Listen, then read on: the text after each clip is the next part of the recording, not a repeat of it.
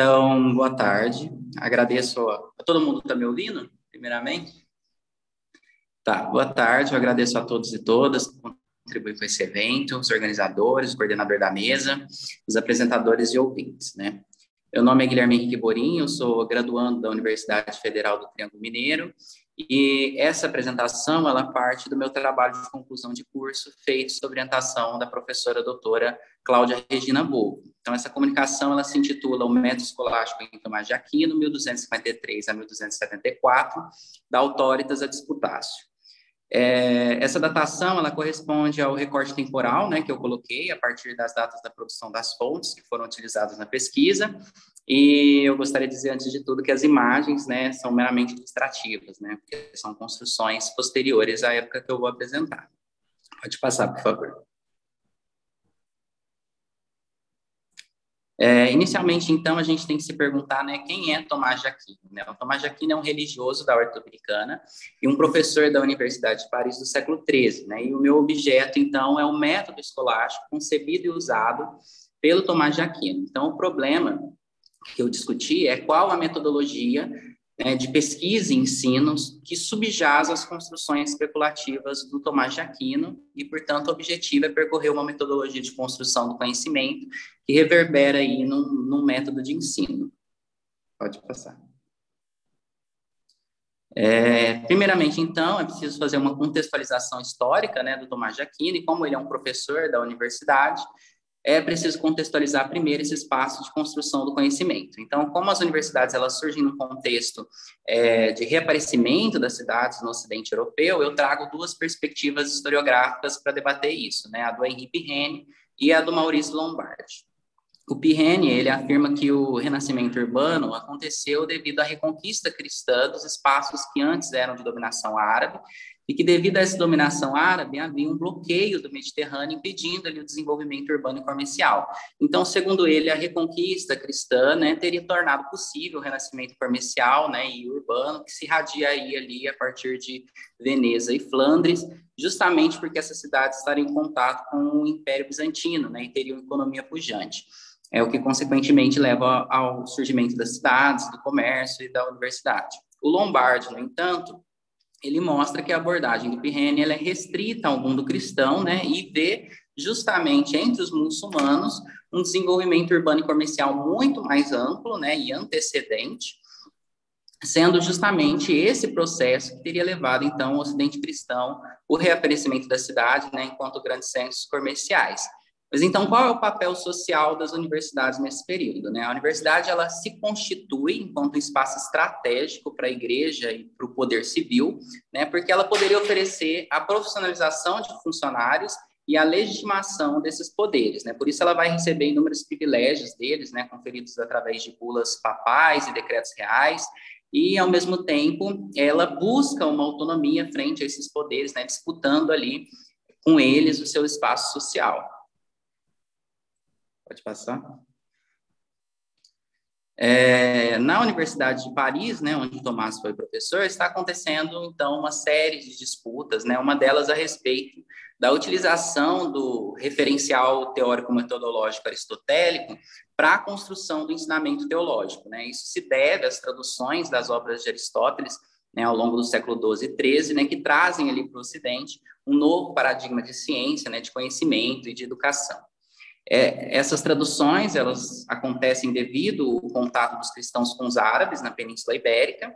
No entanto, essas obras vão causar um, um, um grande problema para esses intelectuais cristãos, né? Porque é, elas contêm certas doutrinas que são incompatíveis com o cristianismo, né? Por exemplo, um Deus não criador, né? Que não é legislador no que diz respeito à moralidade e além disso, as obras aristotélicas elas vão aparecer junto a uma série de comentadores árabes, né, entre os quais se encontra, por exemplo, Averroes, né, que afirma que existe um intelecto só para todo mundo, né, o que levaria à destruição ali do, do dogma da imortalidade da alma individual. Então, por conta disso, imediatamente surgem diversas posições a respeito do uso desse referencial filosófico aristotélico na universidade, né? Uns eram muito simpáticos a esses materiais e outros viam com desconfiança né, filosofia que lhes parecia anticristã, né? E esses eram principalmente aqueles que estavam ligados ali a uma tradição do agostinianismo, né? A tradição que, que, que se baseia ali no pensamento do Agostinho de Hipona.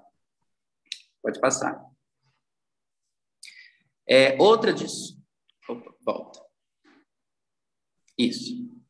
Outra disputa ali que, que aconteceu entre os universitários da época é a famosa querela entre os seculares e os regulares. Né? Os seculares são os clérigos que não estavam ligados a nenhuma ordem religiosa, enquanto os regulares estavam.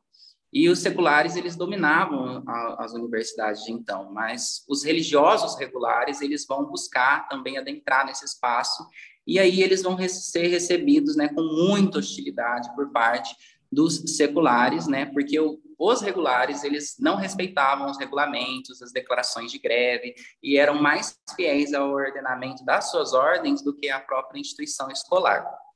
A Ordem Dominicana é uma dessas ordens, né, de regulares, né, fundada ali por Domingo de Gusmão, no início do século XIII, né, no intuito de combate à heresia, né, nomeadamente os albigenses, que é um movimento herético do sul da França.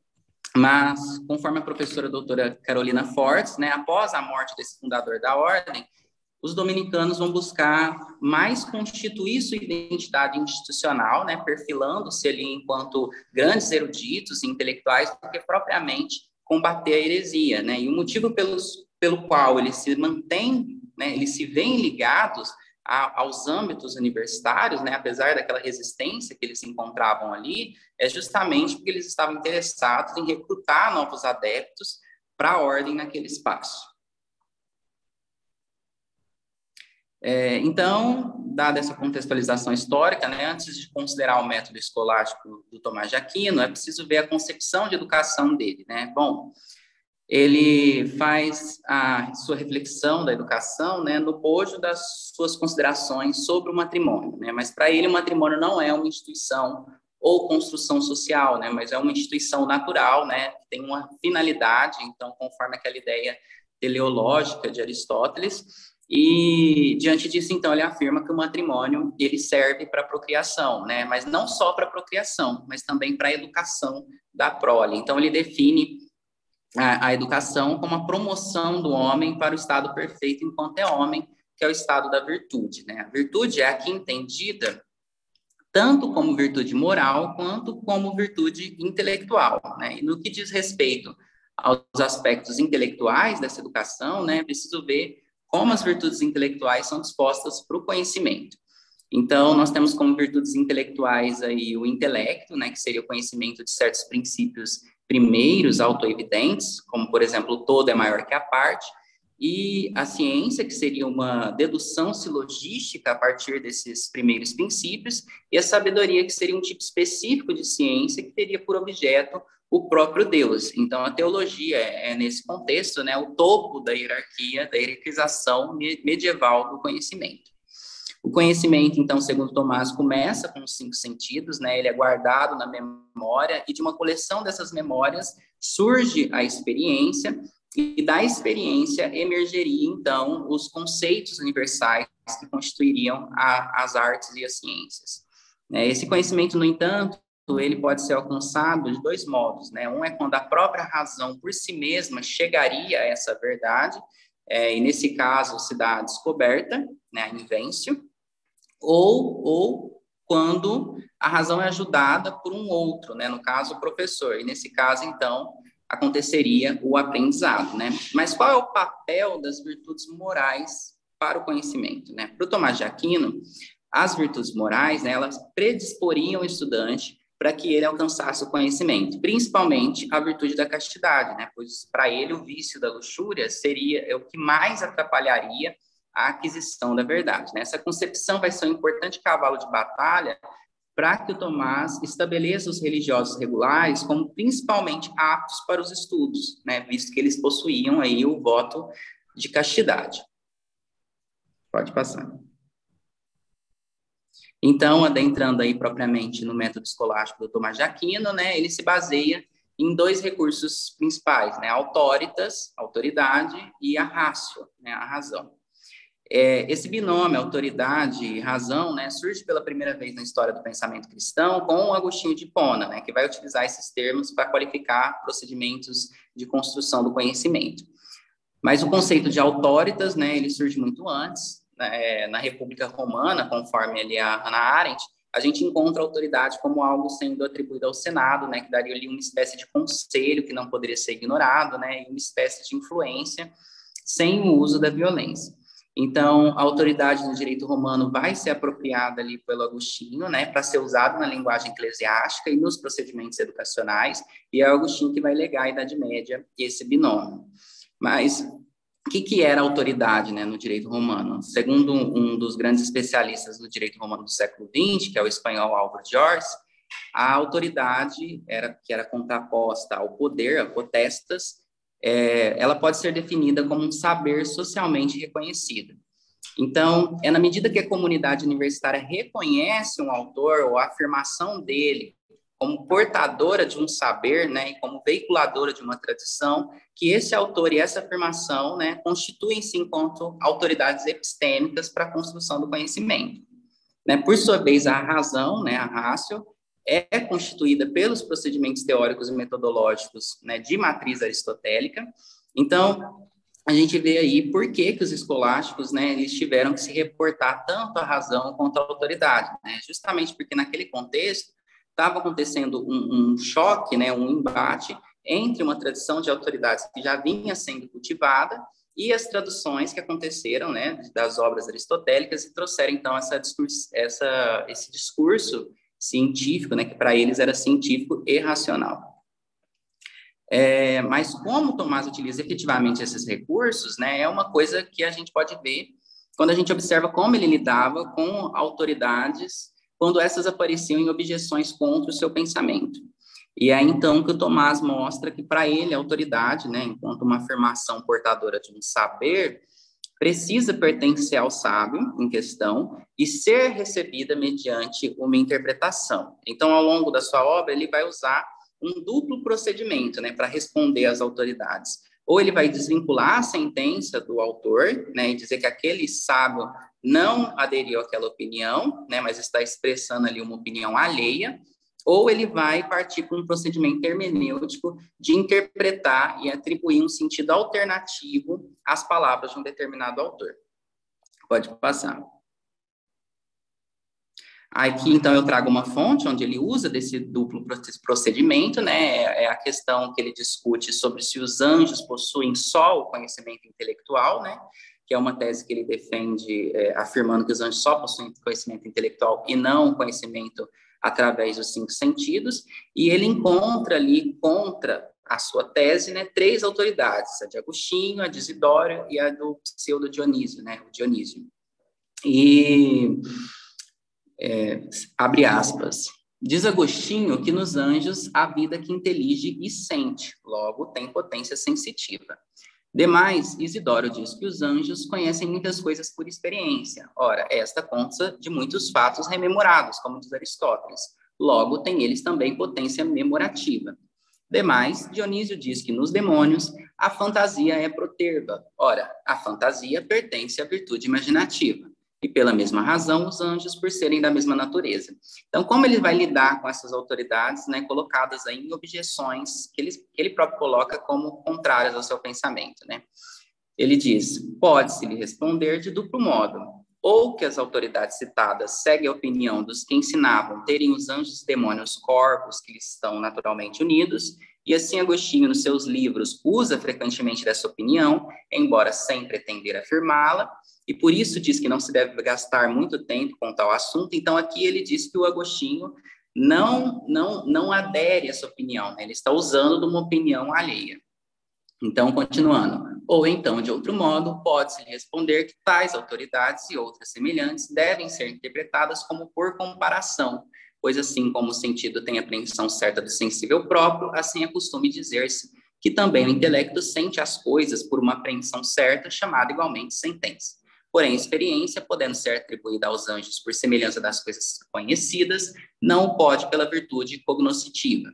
Assim, há em nós a experiência quando conhecemos o singular pelos sentidos, mas os anjos, embora conheçam o singular, como a seguir se verá, não conhecem pelos sentidos. A memória, contudo, podemos admiti-la nos anjos, na acepção que Agostinho admite em nossa alma, se bem que não lhes possa convir considerada como parte da alma sensitiva. Semelhantemente, a fantasia proterva é atribuída aos demônios por termos uma falsa estimação prática do verdadeiro bem, pois o engano em nós propriamente resulta da fantasia, pelo qual às vezes tomamos a semelhança das coisas pelas próprias coisas, como acontece com os adormecidos e os loucos. Então, ele está aqui é, dando uma interpretação a essas afirmações, né, como se elas fossem metafóricas, como se elas fossem pudessem ser entendidas num sentido alternativo, né? Pode passar. Quanto aos procedimentos pedagógicos, né, eles eram é, é, constituídos ali da lexio e da disputácio, né? Era ali que se sintetizava, então, a autoridade e a razão. A lexio é a leitura do texto, que era feita em aula, né? Então, era uma lição. E como Tomás lia os textos, né, que eram considerados como autoridades, da onde ele tirava essas autoridades, né, pode ser entrevisto ali através de seus comentários aos livros bíblicos e aristotélicos. E ele tem um procedimento muito meticuloso de dividir toda a obra, né, buscando encontrar o que seria a sua estrutura geral. E depois ele vai sentença por sentença, interpretando cada frase do autor, né? Essa interpretação, né, esse procedimento hermenêutico era muito importante, né, para dar um sentido às afirmações dos autores, principalmente, né, no caso como a gente viu, quando elas eram usadas em objeções contra o pensamento do mestre. A, a disputácio, por sua vez, é o debate que animava aquela vida escolar, né? E ele emergiu da, da, da leitura da Lexio, né, para lidar com os problemas suscitados né, nesse procedimento de Lexio. E, e o Tomás enfatiza bastante é, a necessidade no debate colocar uma questão, né? A questão era o eixo ali do debate, e ele diz que não é possível prosseguir numa investigação sem que primeiro se veja a dúvida. Então, é quase como um método da dúvida pré-cartesiano, né, entre aspas. Por isso, é, na Suma Teológica, a gente encontra em cada capítulo, né, ou artigo, é, em primeiro lugar, a pergunta a ser respondida, né, um problema a ser resolvido, porque o conhecimento para ele se faz mediante essas problematizações. Outra coisa importante no debate é o saber lidar com as objeções, né? Então, as objeções eram uma exigência, né, daquele método dialético que eles aprendiam a partir de Aristóteles. Então, considerar posições contrárias era muito importante, né? E ao respondê-las, o mestre escolástico ali demonstrava toda a sua habilidade hermenêutica e dialética. Por isso, Tomás vai ser extremamente aberto a essas objeções, dizendo, inclusive, né, ser-me-á aceitabilíssimo, abre aspas, ser-me-á aceitabilíssimo que alguém escreva contra isso, porque respondendo e confutando que se encontra a verdade. E a certa altura de sua obra, né, o Tomás se pergunta se deve usar mais da autoridade ou da razão. E ele responde que nos debates, me desculpe, ele, ele responde que nos debates, perdão,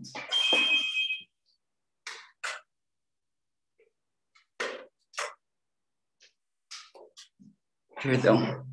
Acontece nas melhores famílias. Os melhores eventos. Né? E ele responde que nos debates escolares era mais importante usar da razão do que da autoridade. Porque se o mestre mostrasse uma autoridade, né, o aluno até poderia crer naquilo, mas ele não chegaria ao entendimento, né, não desenvolveria as suas habilidades intelectuais. Né? Portanto, a racionalidade aristotélica aqui né, se faz necessária para a construção do ensinamento teológico. Pode passar. É, então, diante do que eu pude recolher das fontes e da historiografia consultada, né, é possível considerar, então, que esses procedimentos, esses recursos utilizados por Tomás de Aquino estão bem adaptados né, a, esse contexto histórico, né, e a Autoritas e a Raça, então, aí respondendo a uma demanda, né, dessa confrontação, desse choque entre essa tradição de autoridades e as novas metodologias e teorias né, insufladas ali pelas traduções das obras aristotélicas. Então, para articular a autoritas e a raça, ele usa né, do, do, procedimento de leitura e debate, então existe uma interconexão entre esses mecanismos. Né? Outra coisa que a gente pode pensar é que a universidade vai dominando esses recursos, então ela ali se constitui realmente enquanto um terceiro poder entre a igreja e o poder civil, né? buscando a sua autonomia, ao mesmo tempo que possuindo dentro de si a, as disputas por voz e vez no conhecimento. Então, o Tomás é um sujeito que manuseia esses recursos disponíveis no seu tempo, né? Ele é fruto de um quadro de renovações que permite ele ter uma nova concepção educacional, né? Recorrer ali à razão aristotélica, sem desprezar essa tradição de autoridades e aplicando esses recursos, né, na Lexia na Disputatio, ele constrói uma visão original né, de mundo que repousa sobre essa metodologia justamente para defender os interesses do hábito dominicano, que ele vestiu desde a juventude, e assimilar o aristotelismo no seio da, da ortodoxia cristã. Pode passar? Essas são, são as fontes que eu utilizei. Pode passar? Essas são as minhas referências, e é isso. Muito obrigado. Desculpa pela, pelo problema técnico. Guilherme, muito obrigado. Tá? Muito obrigado. A gente já vai passar para o próximo. Depois a gente passa para os comentários sobre o seu trabalho. Mas vamos lá. Agora a gente chama é, Iago Maimone da Silva Rebelo com o trabalho Autoconsciência Histórica do Medievo. É, boa tarde, pessoal. É, como o Jefferson já bem me apresentou, eu me chamo Iago, Iago Rebelo. Eu sou doutorando agora pela Universidade Federal Fluminense. Esse é o tema do meu doutorado. Em parte, isso foi o tema do meu mestrado, só que baseado em um único autor, e eu vou usá-lo majoritariamente aqui, porque o meu doutorado ele começou ainda nesse ano, né? Então, ainda estou no início das minhas pesquisas, estou tendo uma leitura ainda muito mais teórica do que uma leitura das fontes ainda, aquela expansão, né? Mas é uma continuidade do meu da minha proposta de mestrado. É, e a minha proposta de mestrado basicamente foi a noção de progresso dentro da filosofia a partir da obra do João de Salisbury, né? a partir de três obras dele que eu utilizei, a História Pontificalis, o Metalógico e o Policrático, mas sobretudo o Metalógico. É, e ao fazer essa, esse estudo, eu me deparei com o seguinte fator, que existia uma noção geral, né, e, e leia-se, noção geral é noção no clero, ou pelo menos parte do clero. Essa noção não era total, nem mesmo dentro do clero. Para o homem medieval, né, e aí homem, claro, é o, é o clérigo medieval, parte do clero urbano, e aí desse clero urbano, parte dos clérigos que estavam nas escolas, não é? É, e o João de Salisbury é, pode ser uma janela para esse tipo de esse tipo de ocorrência é, que existia uma noção temporal dentro da, da, da vamos colocar assim entre aspas da escolástica, né? Dentro do clero das escolas. Mas como assim uma noção temporal? É, não era uma noção necessariamente historiográfica. O João de Salisbury, apesar de ser um historiador, ele ele aplica essa noção, sobretudo na obra lógica dele, que é o Metalógico, e não é um livro de história. Mas esse livro de lógica, esse livro de filosofia, por si próprio, ele tem uma noção temporal dentro dele quando ele dialoga com obras de autores mais antigos. Não é? E aí, quando ele vai comparar só as obras de autores mais antigos com de autores mais novos, ou quando ele vai ter uma proposta didática é, isso, claro, isso é um livro do meio do século XII, tá? 1759 que ele é publicado. Ele é escrito lá por volta de 1757, 1758 até a publicação dele. Possivelmente foi por aí, né? Mas é um livro de memórias, vamos assim dizer. Ele resgata muito, mas muito mesmo as memórias dele quando ele estava estudando em Paris, em Chartres, né? E portanto é um livro que faz uma referência ao cenário intelectual dos anos 30, que é quando o João está estudando, né? É, e, e é interessante nesse livro porque esse livro tem uma proposta pedagógica que é uma resposta a uma proposta pedagógica mais antiga e é uma visão mais geral que a Idade Média tinha do passado. Na Idade Média, o passado, até então, ele era muito valorizado. É claro que não um passado por si próprio, né? um passado que é muito pagão ou anticristão, dependendo do caso, ele não vai ser valorizado de forma alguma. Não é? É, ou passado de uma calamidade, de um mau governo de um, de um, príncipe, ele não vai ser valorizado, evidentemente, pelos historiadores, pelos cronistas. É, né, um cronista do clero jamais vai elogiar uma facção que foi anticlerical, por exemplo. Né? É, mas é, esse passado, de forma mais geral, ele era visto com muita positividade. No mundo feudal, o passado era utilizado como ferramenta de legitimação para certas demandas e para certos litígios. Né? É, quanto mais antigo fosse o domínio, né, ou a associação desse domínio com o nome desta ou daquela família, deste daquele indivíduo, né, mais legitimidade ele teria. As leis elas são criadas assim, né, a partir dos costumes, a partir das tradições. É, isso se aplicava também no mundo filosófico dentro da Idade Média Central. É, e basicamente você tinha um prestígio imenso para obras mais antigas. Obras que já tinham um prestígio estabelecido e um ensinamento já tradicional dentro das escolas catedráticas ou dos monastérios, né, mas aqui eu estou falando mais das escolas, elas tinham uma aceitação maior, porque elas fundavam ou alicerciavam as escolas de pensamento da época, né, os filósofos mais famosos da época. Porém, isso muda. E como isso muda? Porque você tem um movimento de novidades chegando a partir da segunda metade do século XI e está a todo vapor ainda no século XII e vai entrar até o século XIII assim, que é o movimento das traduções. Você tem um tipo de ensino mais tradicional na Europa, que basicamente vai ser o quê? Platão, Cícero, né? É, você vai ter os filósofos ali mais latinos, é, alguns historiadores, que vão dar as bases para a filosofia até o início do século XII, na Idade Média. O problema é quando vão chegar outras partes das obras de Aristóteles, como, por exemplo, no final do século XI, início do XII, chega a lógica nova, né, de Aristóteles, que é a segunda metade do órgão. Né? Até então, eles tinham os comentários de Boécio e tinham a primeira parte do órgão aristotélico. E aí você chega a uma novidade lógica que é um complemento de Aristóteles. Né? Você vai ter outras obras do mundo árabe ou fora outras obras da filosofia grega chegando no Ocidente e influenciando muito. Ou seja, você pegou um cenário já tradicional, apesar das mudanças já ocorrendo no século XI, evidentemente, né? É, e você deu uma chacoalhada nele. Você, você introduziu coisas novas.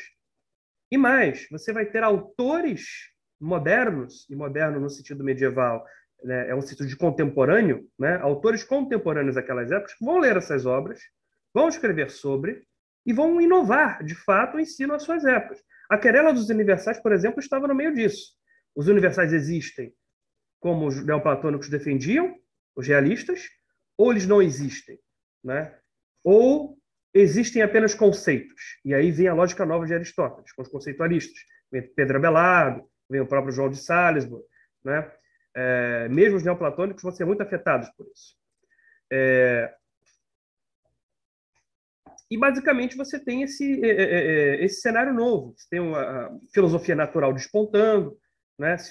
Bernardo Silvestre, Teodorico de Chartres, Guilherme de Conche, né? que vão criar novas vertentes até da filosofia. A filosofia política renasce aí, com o próprio João de Sales com, com Policráticos. Ironicamente, ele não tinha lido a política de Aristóteles ainda, né?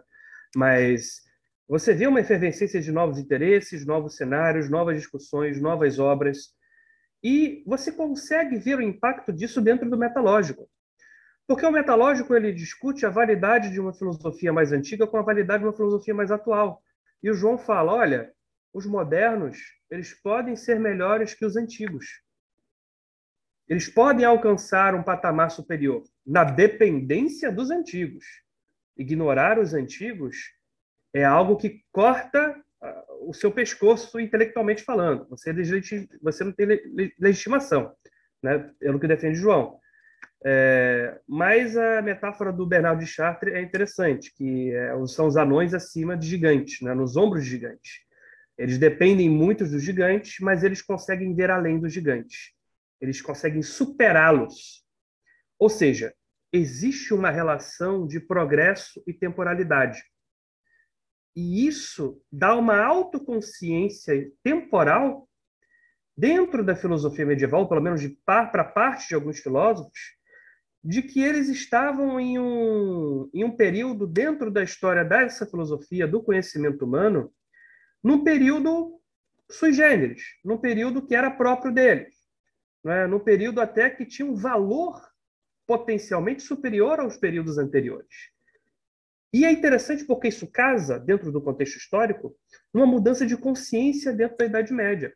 Quando você pega a reforma monástica, quando você pega, por exemplo, a, própria novidade na escolástica, como Pedro Abelardo, esses autores estão trabalhando muito na consciência, a literatura sobre a consciência. São Bernardo de Claraval, né?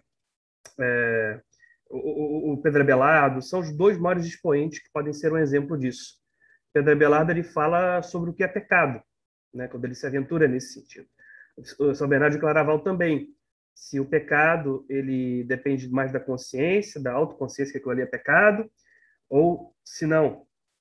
É claro que a discussão temporal não está nisso, mas ela pode ser encaixada dentro de um contexto mais geral sobre a consciência de si próprio.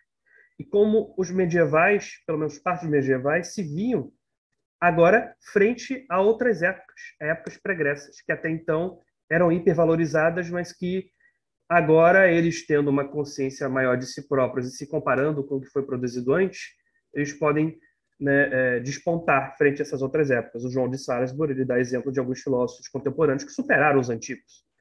É, Guilherme de Champeau, por exemplo, segundo João, ele supera o próprio Aristóteles porque ele resolve certos problemas do silogismo que o Aristóteles não, não resolveu.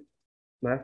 Então, ali já há uma, uma, uma certa positividade, um entendimento de uma positividade temporal é, para o próprio pensamento humano, pelo menos com as referências que eles tinham e na própria época que eles tinham. Mas eu, eu passei muito tempo ou ainda tem um pouquinho? Ainda tem. Quanto tempo Ainda tem quatro minutos.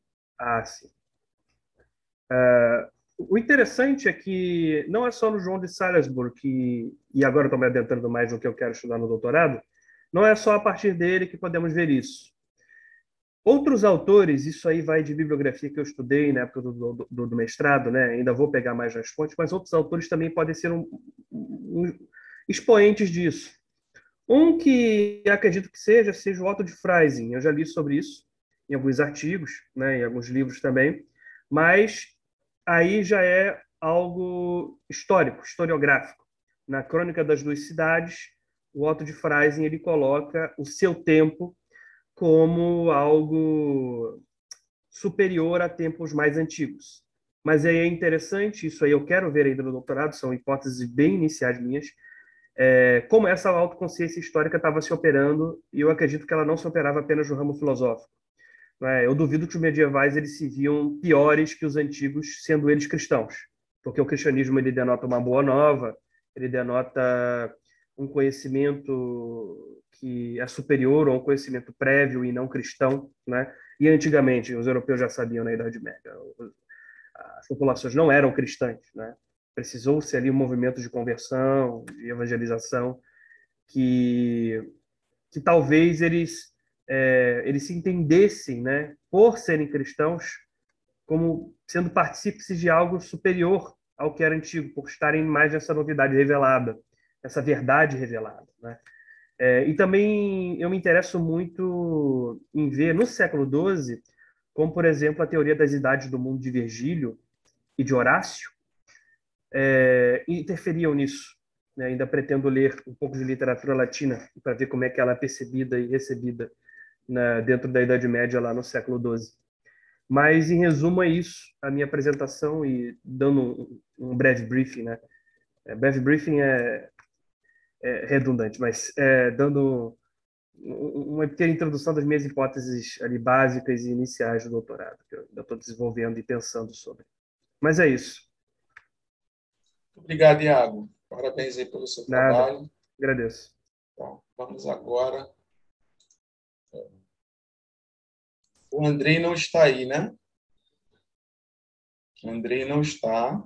Não. Está, né? Tá não. Legal. É, então vamos passar para uma apologia do Berengário de Tours, a polêmica em torno da relação entre fé e a razão, a partir do debate eucarístico com Diogo dos Anjos Azize. Seja bem-vindo, Diogo. Boa tarde. Olá a todas e todos. Estão me ouvindo? Não sei se esse microfone está bom. Obrigado, professor Jefferson. Eu vou fazer a minha apresentação aqui com, com um slide. Não sei se vocês estão conseguindo ver. Acho que foi, né? Sim, sim. Beleza. Bom, eu sou. Meu nome é Diego, eu sou professor de, de filosofia, né? Formado em filosofia, mestre em filosofia, faço doutorado pela UFPR em filosofia. Sou professor da Unify de filosofia medieval e estou começando a trabalhar com o Berengário. Então, vou apresentar é, algumas, alguns resultados que eu tenho já iniciais. Comecei a pesquisar o Berengário faz pouco, mas que eu acho que pode ser bastante interessante. Preparei um textinho aqui, eu vou acompanhar os, slides, bem humildes meus slides, é, junto com o meu textinho aqui, para ver se eu fico dentro do tempo razoável. Então, o título do meu trabalho é uma apologia de Berengário de Tours, a polêmica em torno da relação entre fé e razão, a partir do debate eucarístico. Esse aqui é o Berengário, né? Uma, uma, uma imagem dele, bem simpático, Berengário. Ele é um autor do século XI, nasce em 1005 e morre em 1088, teve uma vida bem, bem longeva e bem polêmica. É, como costuma ser bem lembrado pela historiografia filosófica, né, o século XI da nossa era foi marcado pelos grandes debates entre o que se convencionou chamar de dialéticos e antidialéticos, terminologia consagrada por um autor chamado Endres, um alemão, no começo do século XX.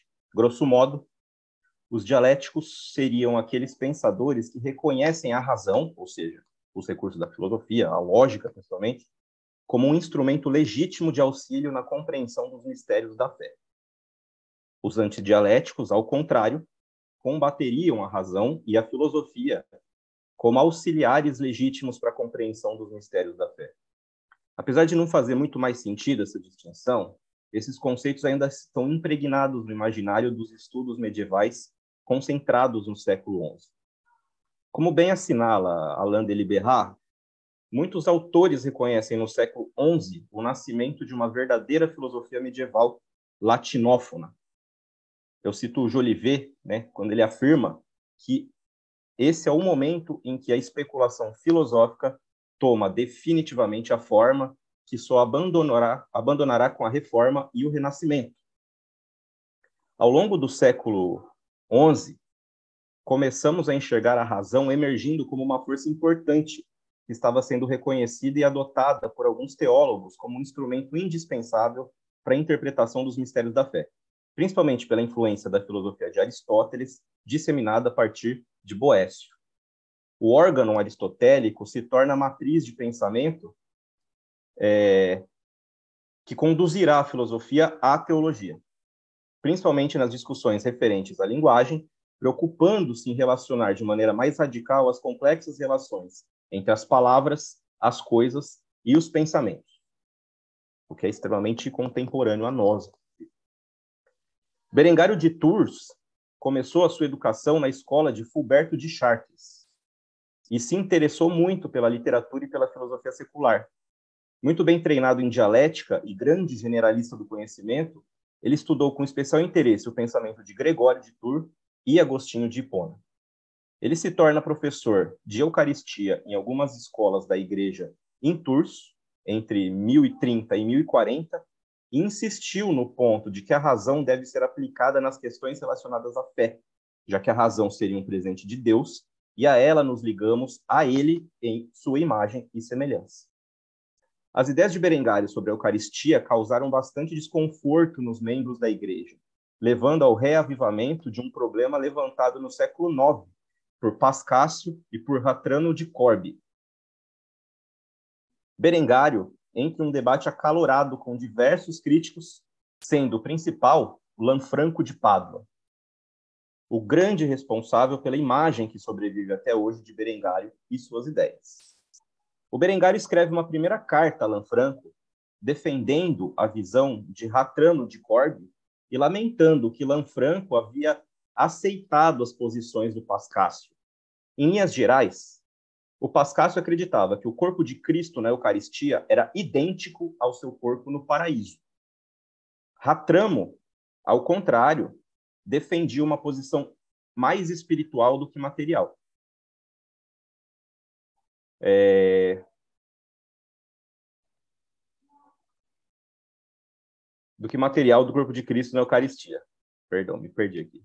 Então, o Ratrama oferecia uma interpretação é, que era considerada herética do ponto de vista do Lanfranco. O debate entre o Berengário, Berengário e o Lanfranco rendeu a Berengário a excomunhão por Leão X, uma prisão pelo rei Henrique I e uma segunda intimação para retratação das suas ideias por Nicolau II. Ele precisou se retratar, o Berengário, é, a respeito da sua visão sobre a Eucaristia e escreveu uma carta admitindo, a contragosto, claro, que ele não mais ensinaria sua doutrina herética e que acreditaria de fato que no momento da Eucaristia o pão e o vinho se transformavam substancial e materialmente em sangue e corpo de Cristo. Muito frustrado com a igreja, Berengário escreve o Scriptum contra o Sínodo, que hoje está perdidíssimo, cuja réplica o Lanfranco escreveu em De Corpore Sanguine Domini. O Berengário, por sua vez, escreve uma tréplica intitulada De Sacra Coena, que é mais recentemente foi, foi intitulado como Rescriptum contra Lanfranco, que é o escrito ou a, a tréplica contra Lanfranco, que refutava a interpretação que o Lanfranco fez do seu texto. Esse último texto, o Rescriptum contra Lanfranco, estava perdido há séculos até que o Lessing reencontra uma versão mutilada em 1770 na biblioteca em que trabalhava. Essa minha comunicação aqui ela pretende fazer uma apologia de Berengário, já que apenas um espantalho das suas ideias, desde as críticas de Lanfranco, permaneceu nas discussões e ainda permanece na atualidade. Eu tentarei mostrar aqui brevemente como Berengário é um pensador muito mais sofisticado do que se costuma considerar e como a sua forma de fazer filosofia abriu um horizonte riquíssimo de investigação filosófica e teológica, do qual ainda hoje somos herdeiros. O Lanfranco, esse interlocutor do Berengar, ele foi extremamente bem sucedido ao atacá-lo. As suas teses ainda vigoram e a imagem de um Berengário herege, ingênuo e simplório e filosoficamente incipiente ainda domina o imaginário de quem ousa escrever sobre ele, mas que nunca o leram de fato. E aqui eu deixo clara a dificuldade em ler Berengário, seja pela ausência de textos e traduções acessíveis ao público geral, seja pela própria dificuldade do texto em si. O próprio Etienne Gilson diz que esses primeiros dialéticos, como Berengário, eram representantes de uma escolástica incipiente, que era, ao mesmo tempo, um brinquedo perigoso. Gilson afirmou que, do ponto de vista filosófico, o seu racionalismo foi completamente estéril.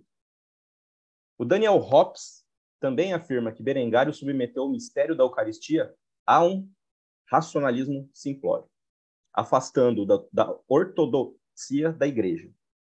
Por que, que esses autores têm essa, em tão pouca conta filosofia e teologia de Berengário? Ora, o Lanfranco legou uma interpretação do Scriptum contra o Sínodon que torna, de fato, o texto de Berengário ridículo e simplório.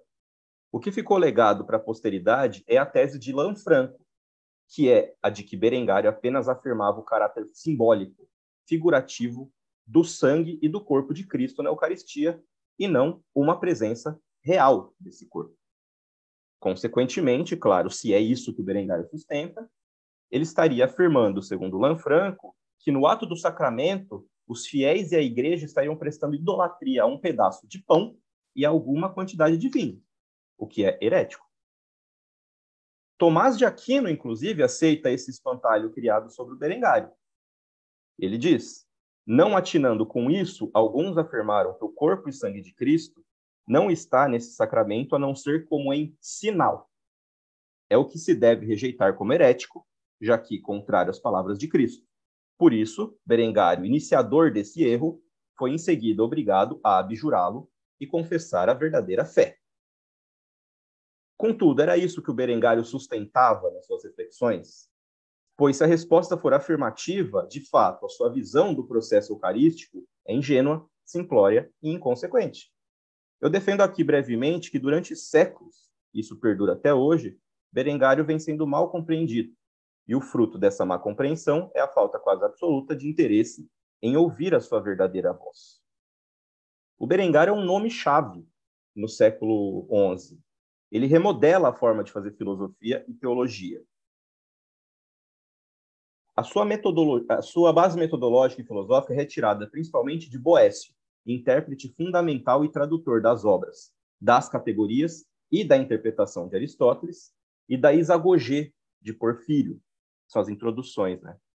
O que Berengário faz de revolucionário é transpor as discussões teológicas, no caso aqui sobre a Eucaristia, na terminologia dos predicáveis de Porfírio e das categorias de Aristóteles. Ele aplica essa terminologia diretamente na discussão que tem com Lanfranco sobre a Eucaristia. Eu sustento aqui que o Berengário nunca afirmou que a presença de Cristo na Eucaristia é meramente simbólica, em detrimento de sua presença real. Vamos ver aqui porque Lanfranco, grande parte da tradição que se seguiu a partir dele, compreendeu mal o que Berengário escreveu. Primeiro, né, o Berengário deve ter ficado muito furioso quando leu a réplica do Lanfranco ao seu primeiro escrito, que é o Contra o Sínodo, que a gente não tem. O Lanfranco usou um arsenal retórico muito potente para atacar o Berengário, incluindo principalmente insinuações e ataques concernentes à sua inteligência e ao caráter moral do Berengário. Ou seja, o Lanfranco estava chincalhando o Berengário. Além de transformar o argumento principal do escrito do Berengário em um argumento ridículo, distorcendo. Lanfranco acusava Berengário de questionar, primeiro, a autoridade final das Sagradas Escrituras e, segundo, substituindo-a pela dialética e pela filosofia, pela razão. Contudo, o que Berengário afirmava, e aqui eu, eu, eu pego o MacDonald, é que a razão era superior à autoridade patrística, né? ou seja, uma autoridade feita de seres humanos falíveis. E a tradição da igreja, mas nunca as sagradas escrituras. Então, o que o Berengário dizia é que a razão de cada um é superior à autoridade patrística, não ao que está nas escrituras. A razão devia operar para compreender se a interpretação das escrituras feitas pelas autoridades se sustentava. A busca de Berengário era pela compreensão e não pela aceitação das interpretações feitas acriticamente pelas autoridades institucionais. A autoridade última para o Berengário é a da Bíblia já que a razão retirará seu conteúdo de compreensão desta, para confirmá-la e dotá-la de inteligibilidade.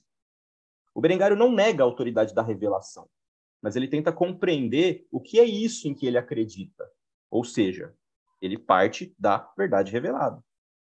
Com a ajuda da razão para o Berengário é possível enxergar a necessidade daquilo em que se acredita, porque a razão produz evidência.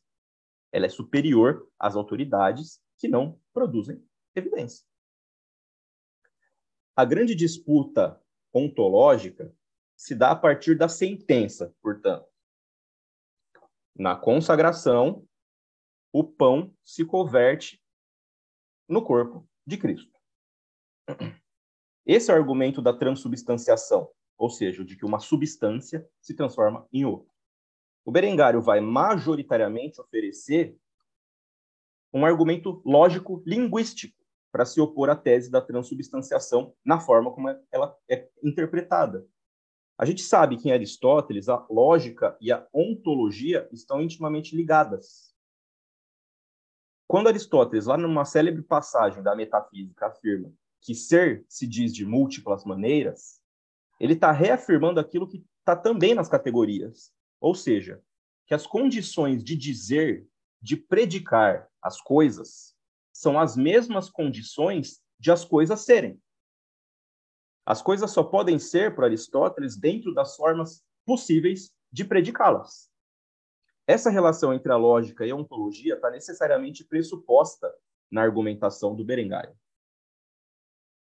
Eu vou citar aqui diretamente o Berengário, que é bem complicadinho o texto dele, mas dá para ver isso. Ele falando com Lanfranco.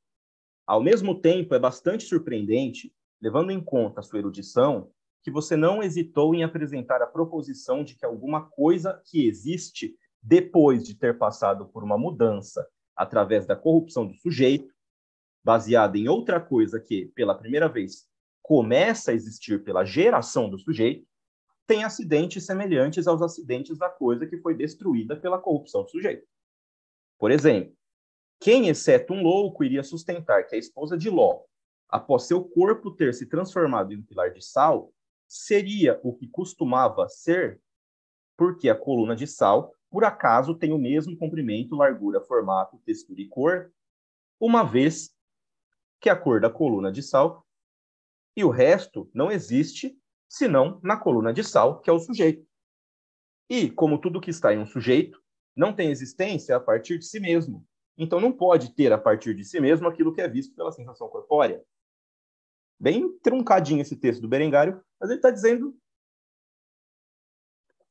a partir de termos técnicos, uma relação entre substâncias e acidentes. Os termos técnicos aqui ele retira da lógica e da ontologia de Aristóteles, como sujeito, o que está em um sujeito, acidente, corrupção, geração. Aqui no caso, acidentes e o que está em um sujeito são sinônimos. Aquilo que está em um sujeito é aquilo que não pode existir sem que o sujeito exista. O acidente não pode existir independentemente a partir de si próprio aquilo que está em um sujeito é aquilo que não pode existir a partir de si próprio. O Berengário está aqui claramente usando a distinção entre propriedades essenciais e acidentais. Se eu não predicar um acidente de um sujeito, o sujeito continua existindo. Mas para predicar um acidente, necessariamente eu preciso de um sujeito. Se eu mudo o sujeito, eu mudo seus acidentes. Ou seja, se eu mudo o sujeito de uma frase, eu mudo seus predicados.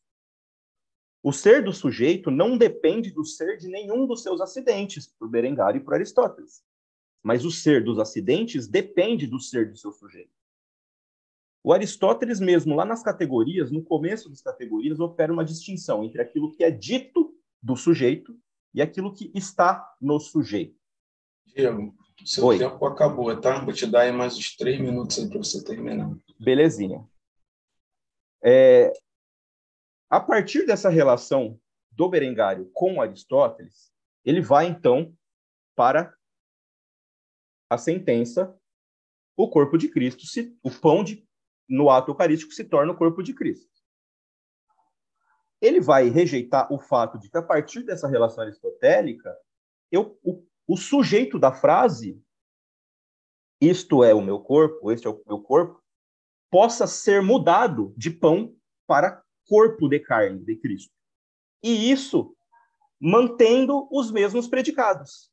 Porque o pão tem alguns acidentes. O corpo, que é a carne de Cristo, tem outros acidentes.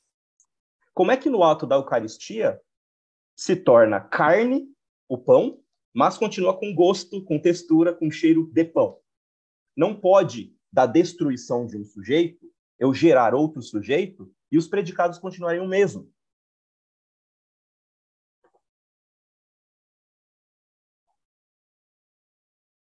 Que é isso que o Berengar está dizendo. O sujeito, a cópula e o predicado não pode mudar na hora em que eu profiro a frase. Isso não tem como acontecer. Só que o Berengário está dizendo que não há nada no ato eucarístico? Não. O próprio Berengário apela para as autoridades. E ele vai, eu pego o Holopainen aqui, ele vai dizer, Ambrósio mesmo sustenta que o pão persiste no altar mesmo depois da consagração. Que isso quer dizer? Quer dizer que para Berengário há uma mudança, uma mudança espiritual. Ou seja, acontece uma coisa, um milagre só que uma substância tem que ser adicionada à outra. Portanto, não há destruição de substância, há uma adição. O corpo de Cristo. É a do Lanfranco que está incompatível, segundo o Berengário. Porque o Berengário está dizendo essa adição não pode ser material, carnal. Porque o verdadeiro corpo de Cristo, segundo as Escrituras, ele é incorruptível, invulnerável e impassível. Se só a carne é verdadeiramente a presença real do corpo de Cristo, quer dizer que o verdadeiro corpo de Cristo é de carne. Ou seja, a carne é corruptível, passível de mudanças, a carne ela deseja, a carne não se basta a si mesma. Então a grande crítica do Berengário é esse materialismo grosseiro que está na, na, na forma de compreender a Eucaristia é que tem que ser colocado fora da conta do cristianismo. Porque uma doutrina tão espiritual como o cristianismo não pode admitir que presença real só é presença corporal, material, sensível. Legal. Tem que, tem que parar agora que você já passou muito, meu querido. Perfeito, já terminei. Tá bom? Valeu. A minha bibliografia aqui, que eu usei. E se alguém quiser conversar sobre Berengário, sobre as questões que eu coloquei aqui, tem meu e-mail, tá bom? Obrigado, desculpa pela, pelo estouro Não, tá tranquilo, tá tranquilo. Agora nós vamos receber aqui para apresentar seu trabalho intitulado Eu, o mínimo de todos vós, vosso irmão e servo, a construção do etos antoniano, Emily Feitosa de Freitas Olenchuk. Olá, boa tarde, tudo bem? Ah, Prazer estar com vocês. A Luísa vai colocar um, meus slides, né? Tive vou um botar aqui problema. agora. Vou botar aqui Sim, agora. obrigada, que eu tive um problema. Eu me chamo Emily Lenchuk, é, sou formada em letras pela UERJ, terminei recentemente o meu doutorado também lá na UERJ, e a minha pesquisa foi, so- eu analisei os sermões de Santo Antônio é, com o intuito de, só um minuto, os sermões de Santo Antônio com o intuito de observar a construção o do perfil né, do pregador ideal presente ali nos sermões. E me baseei na metodologia de Aristóteles, presente no livro Retórica e também no livro Ética a Nicômaco. E a minha apresentação de hoje versará sobre a construção do etos de Santo Antônio de Lisboa, também conhecido como Santo Antônio de Pádua, tá? Santo Antônio de Lisboa, porque foi em Lisboa onde ele nasceu, foi criado, estudou nos centros mais proeminentes ali de Portugal, que fica em Lisboa e também nos arredores da cidade de Lisboa. E Santo Antônio de Pádua, porque foi em Pádua, a cidade italiana, onde ele mais atuou como pregador, como professor, sendo também o local de seu falecimento. Antes de ser Santo Antônio, ele era Fernando Martins. O nome de Santo Antônio vem após ele entrar na ordem franciscana. Então, um doutor da igreja, extremamente sábio é, e profícuo orador. É, pode passar para mim, por gentileza, Luísa? Obrigada. O que, que eu fiz para minha apresentação de hoje? Como eu já disse, o corpus que eu selecionei para analisar o etos, eu me baseei no prólogo da obra intitulada Sermões, que é uma obra é, catalogada pelo Frei Henrique Rema.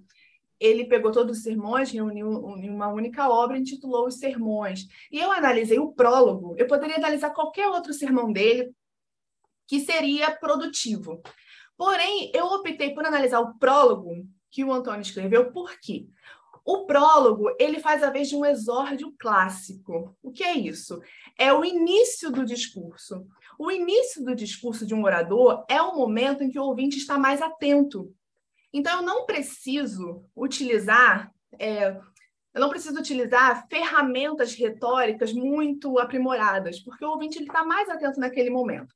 E é um momento ideal para captate benevolente, ou seja, é o melhor momento para eu atrair a docilidade do meu público ouvinte.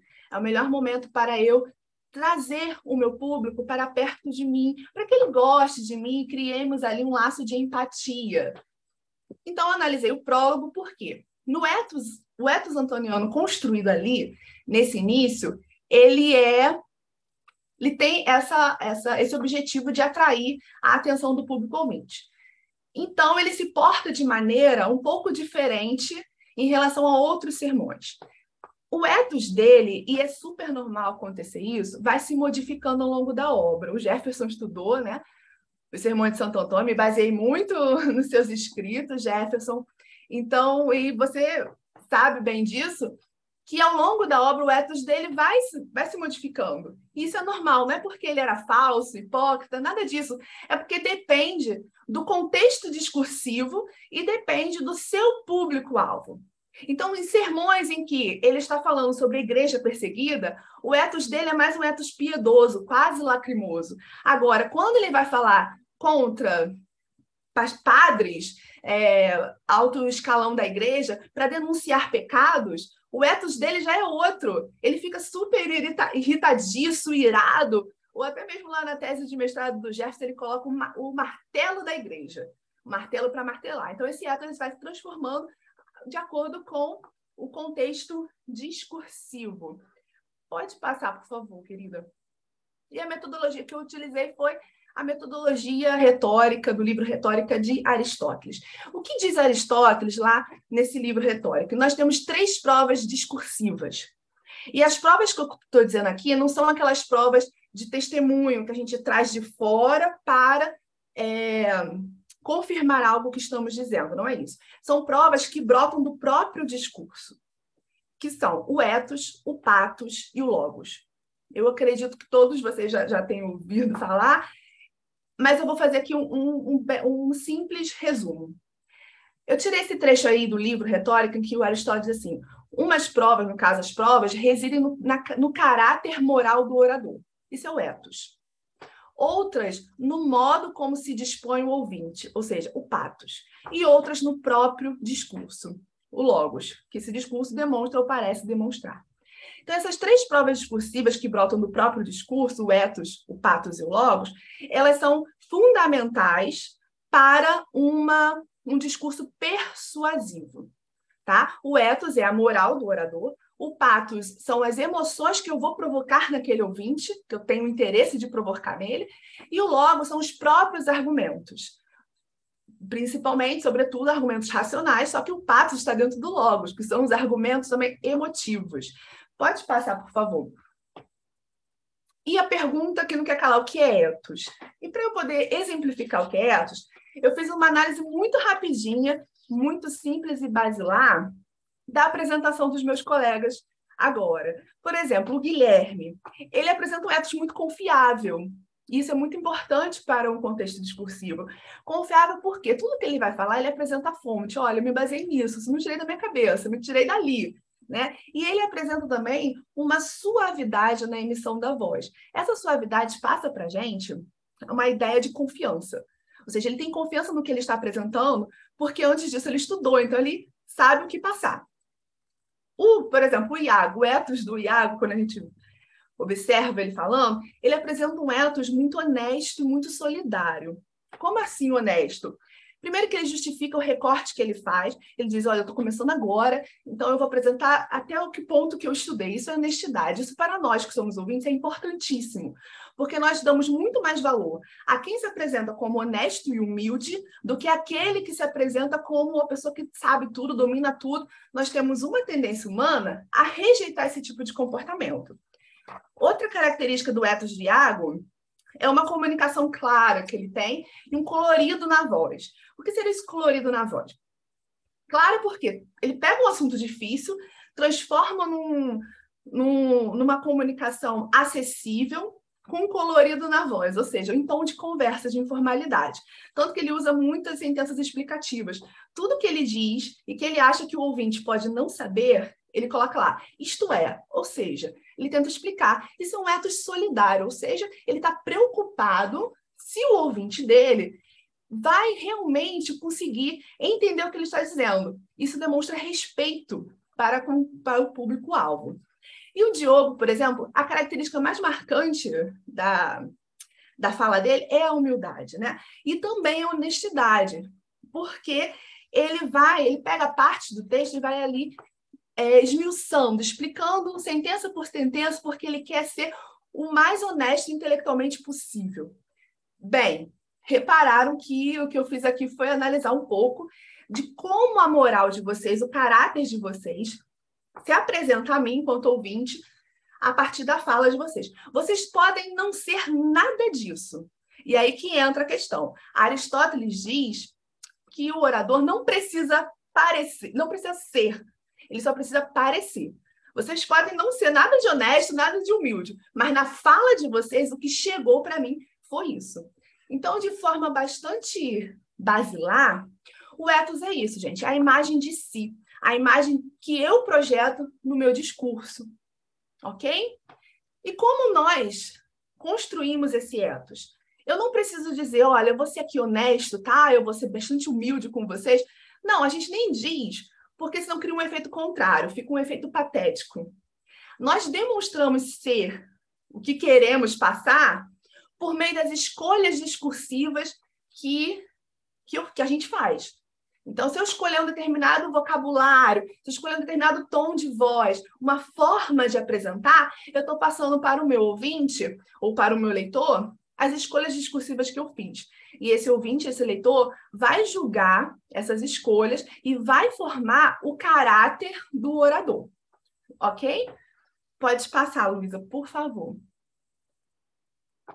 Lá na retórica de Aristóteles, quais são as qualidades principais do ethos que nós temos? Temos as qualidades intelectuais e as qualidades éticas, ok? As qualidades intelectuais compõe a virtude da frônosis.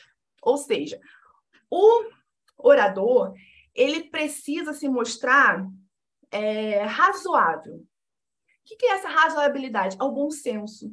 Eu vou pegar vários argumentos e vou usar de forma indiscriminada não, eu preciso mostrar ali, mostrar que eu tenho um bom senso nas escolhas dos argumentos, mostrar que eu tenho um bom senso de caráter, ou seja, tentar manter um equilíbrio na, entre os argumentos que eu apresento e o tom de voz que eu utilizo para apresentar esses argumentos. E temos também a virtude ética, que é a areté e a eunóia. A areté é, é aquela virtude de se apresentar como uma pessoa confiável, né? Humilde, honesta. Tudo isso a partir da forma como a gente se apresenta. Mais uma vez, a gente não pode dizer que somos tudo isso, senão cria o efeito contrário. E a eunoia é a virtude da solidariedade discursiva. É isso que eu identifiquei no Iago, essa preocupação de que o meu público ouvinte entenda de fato o que eu estou explicando. Então, eu tento ser claro, demonstra ali com várias partículas explicativas, transforma algo difícil em tom de conversa. Essa eunoia, que, essa solidariedade, é uma atitude respeitosa para com o ouvinte. E o ouvinte tende a dar um assentimento positivo quando ele acredita que tudo que precisava ser demonstrado foi demonstrado e foi demonstrado da melhor maneira possível, certo? Pode passar, Luísa. Obrigada. E eu vou pegar aqui um pouquinho a, do, do argumento discursivo do Diogo, né? Que ele traz o texto. O Guilherme também no início, isso é muito importante, porque mostra aquela a coisa da honestidade intelectual, não tirei da minha cabeça, está aqui no texto, vamos interpretar, que é um pedacinho do prólogo de Antônio, quando ele coloca ali no início, ó, coligi esta matéria entre si, e concordei entre si segundo que me concedeu a graça divina e consentiu a frágil veia da minha ciência pequenina e pobrezinha. Aqui você tem uma negação retórica da retórica. O que é negação retórica?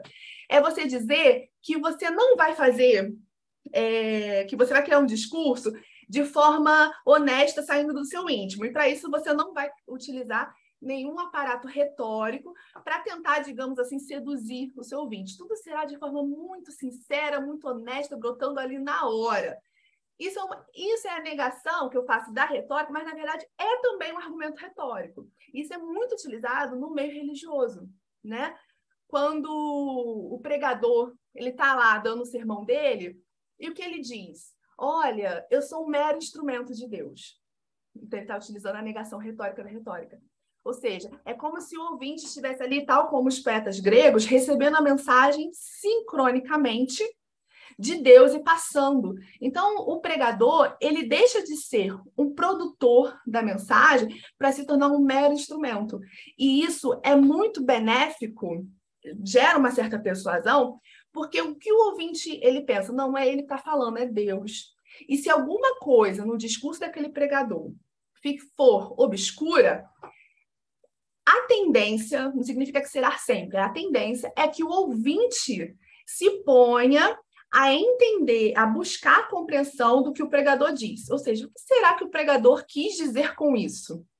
Né? Então ele fica ali regurgitando, tentando entender o que será que Deus quis dizer com isso? Aí vira meio que um enigma e a responsabilidade da clareza do discurso, que deveria ser do pregador, né, não, não, não, não tá ali ausente. Agora, o segundo ponto, que é consentiu a frágil veia da minha ciência pequenina. E lá embaixo, lá, ele fala assim: filo com medo e pudor, porque me sentia insuficiente para tamanha incomportável responsabilidade.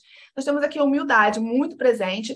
Gente, a humildade é o ponto do ethos mais atrativo para um orador. Um orador que se porta de forma humilde, ele tem muito mais chances de captar a atenção daquele ouvinte. Mesmo que tudo que ele diga não, tenha nada a ver, né? Ele diga um monte de besteira, o fato dele se portar de forma humilde, o orador tem, a, o ouvinte, né, o receptor, tem a tendência a se portar de forma mais benevolente. Ah, tadinho, não sabe nada, mas pelo menos ele é uma pessoa bacana, né? boa, humilde, vamos relevar.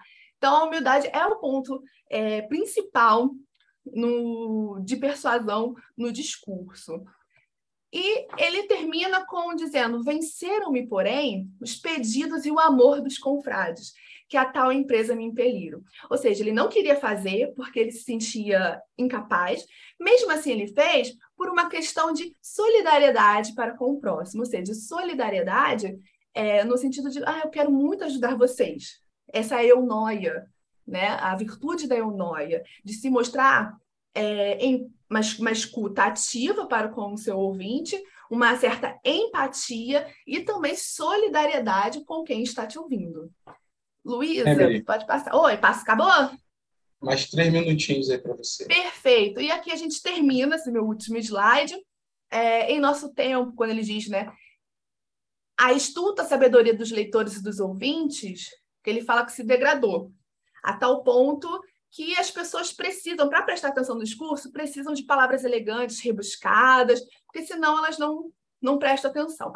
Aqui ele dá meio que uma, uma martelada na cabeça do leitor pelo seguinte: Aristóteles diz que o importante são os argumentos, todo o resto é acessório. Importante esse negócio de tentar trazer o leitor para si, das emoções, é tudo acessório. Porém, o ouvinte ele é imperfeito. Se ele é imperfeito, a gente precisa sim utilizar o elemento racional dos argumentos, porém, utilizar também o elemento emocional. Que no caso de Aristóteles, trata o elemento emocional como também racional, no sentido de eu vou produzir uma emoção. Então, é algo intelectivo que você vai trabalhar com a técnica para gerar uma determinada emoção no seu ouvinte.